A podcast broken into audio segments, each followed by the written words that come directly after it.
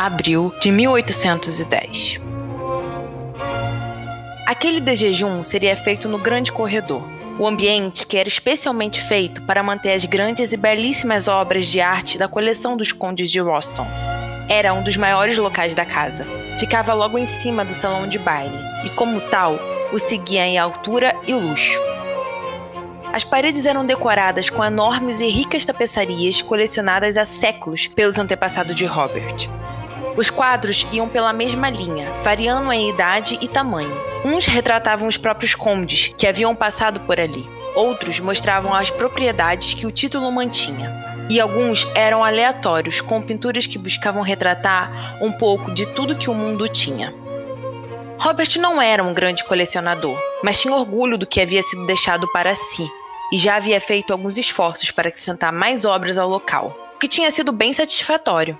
Ele também tinha um quadro seu. Era retratado na idade de 17, no primeiro ano de seu título, pois, como a tradição mandava, todo conde precisava ter dois quadros obrigatórios: um quando se tornasse Roston e outro quando casasse. Robert só tinha alcançado um ponto daquela linhagem e não sabia se chegaria até o outro.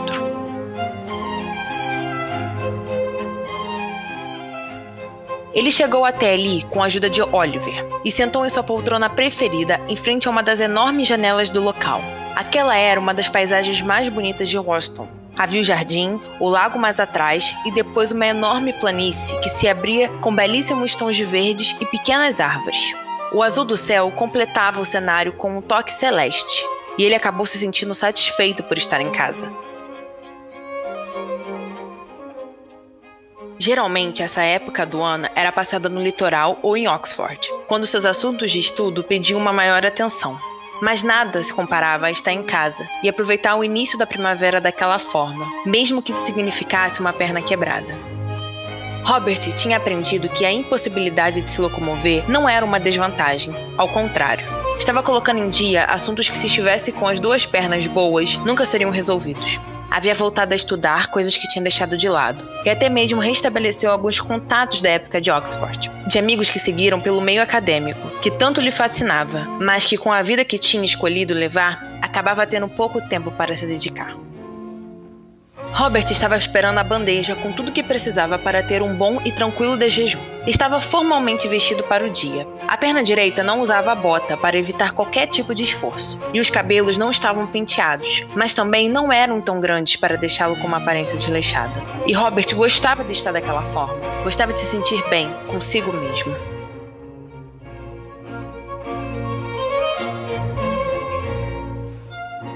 Ele escutou a porta se abrir e deu graças a Deus. Estava morrendo de fome e aquela comida já tinha demorado o suficiente. Vocês precisam ser mais ágeis. Robert tirou os olhos da paisagem de fora e, quando foi se virar para ver algum criado entrar, percebeu que não tinha sido a porta leste que tinha sido aberta, mas sim a oeste. E ali ele a viu. Prudence estava parada no batente. Tinha os olhos arregalados pela surpresa de encontrá-lo de manhã tão cedo. Usava um roupão branco grosso amarrado na cintura. Segurava um pequeno livro e tinha os cabelos soltos. Aquela visão parou o corpo e a consciência de Robert. Ela estava linda, angelical, perfeita para o mundo tê-la. Os cabelos castanhos desciam em uma bela e pouco desarrumada cascata pelas costas. Ele não via até onde iam, mas sabia que eram na medida certa. Não tão longos, mas não tão curtos. Prudence estava como a manhã, calma, acolhedora e perfeita. Robert pensou em levantar, mas desistiu. Seria muita humilhação ela ter que vê-lo se apoiar em tudo para ficar de pé. E naquele momento, qualquer gesto brusco poderia quebrar o encanto. Me desculpe, eu achei que não teria ninguém aqui. Ele encarou e pediu para Deus deixá-la ali, naquele local, do jeito que estava. Eu acordei cedo demais. É a sua casa. Prudence fez um simples cumprimento e fez menção de se retirar. Espere. Ela o olhou tão surpresa quanto a primeira vez. Poderia me fazer companhia no de jejum? Eu não posso. Não estou vestida para isso. E sempre faço no andar de baixo. Abra uma exceção hoje. Tia Marigold sentirá minha falta. Não quando souber que você ajudou o Conde Perneta. Ela deu um curto sorriso com aquele comentário, e Robert se sentiu o maioral do mundo. Irei trocar de roupa e já retorno. E ela partiu. Ele não queria que Prude mudasse de roupa ou prendesse o cabelo. Queria que ela continuasse daquele jeito, perfeitamente simples. O criado finalmente trouxe a comida, e Robert fez logo o pedido para mais pratos e uma xícara a mais, e que ele fosse rápido, pois queria isso preparado antes da chegada de Prudence. O que foi feito com grande competência, e logo depois que o conde ficou sozinho, Prudence chegou. Ela usava um vestido matinal de mangas na cor azul escuro, e os cabelos estavam presos em um coque baixo. Desculpe pela demora. Robert sorriu e negou. Sente-se. Ela acompanhou o gesto dele e sentou em uma cadeira preparada exatamente para sua presença.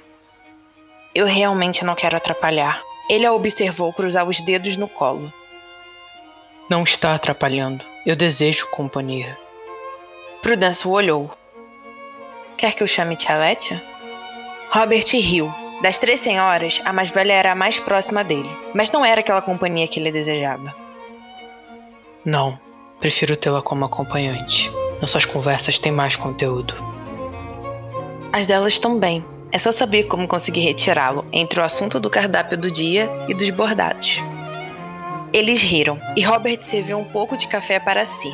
Tinha pedido para nenhum criado ficar no aposento. Queria ter um momento a sós com Prudence, deixá-la livre para ser si mesma e não ficar travada, como sabia que aconteceria caso tivessem companhia. Ela acompanhou o gesto e serviu chá em sua xícara. Como está a reforma da sala de pintura? Está mais tranquila do que achei que ficaria. Tia Ethel se deu por satisfeita com o papel de parede creme bordado. Diz que só dessa forma a sala se tornaria inspiradora para a pintura. Só espero que elas não queiram mudar os móveis. Daqui a pouco não reconhecerei o andar de baixo da minha casa. Tia Marigold deu essa ideia, mas Tia Letty assegurou.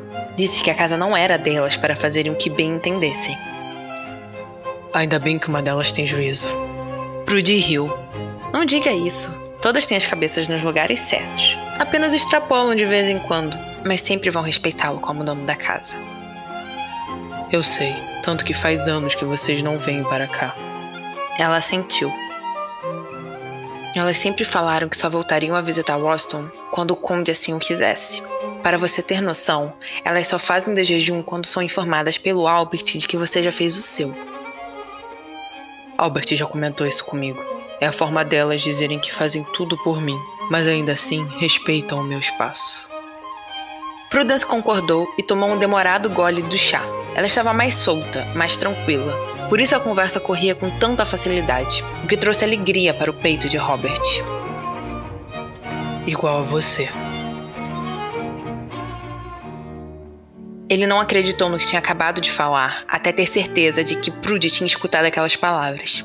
Ela regalou os olhos e paralisou, da mesma forma que Robert. Eles ficaram se olhando por um tempo, que nenhum dos dois soube estipular. E foi Prudence que quebrou o silêncio. Você não devia falar essas coisas. Por quê? Prudence tinha abaixado a cabeça e olhava para as mãos. Porque não é verdade. Não deve compará-las comigo. Por quê? Ela o olhou. Porque elas são melhores que eu. Não, você é como elas, talvez até melhor.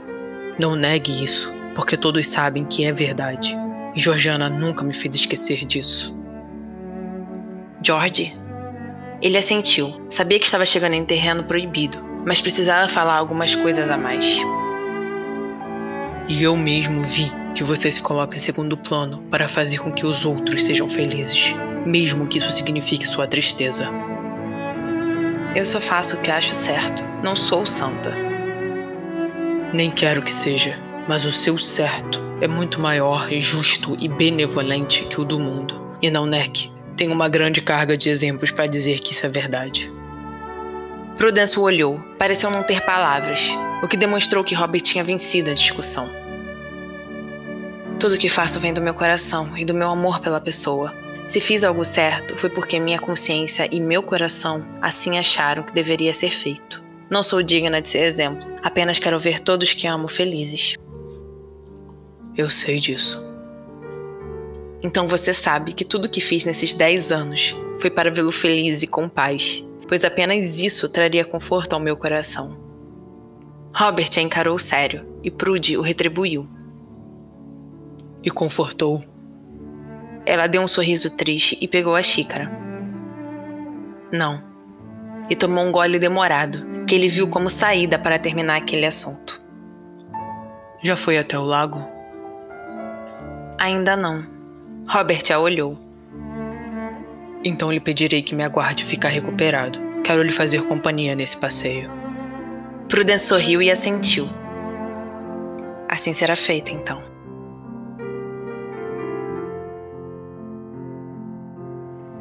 Para mais informações sobre os livros físicos, e-books e sobre o podcast Chocolate História, acesse www.chocolatehistoria.com.br ou vá nas nossas redes sociais, no Instagram, arroba Elizabeth Margot, e no Facebook, Elizabeth Margot.